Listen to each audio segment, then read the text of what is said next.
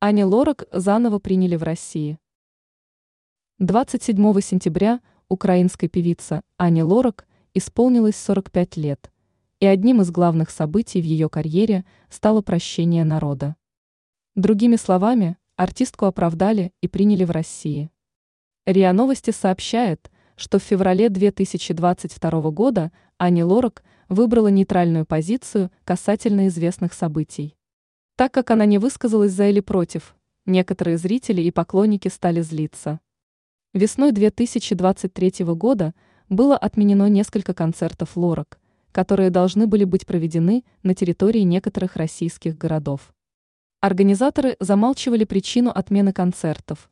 В некоторых телеграм-каналах писали, что певица якобы признается в любви к Украине. Лорак пришлось на долгое время отказаться от концертов из-за связи с ВСУ и отношений с украинской администрацией. В защиту исполнительницы выступил Виталий Бородин, который получил ответы от ведомств о том, что Лорак не поддерживала украинскую армию.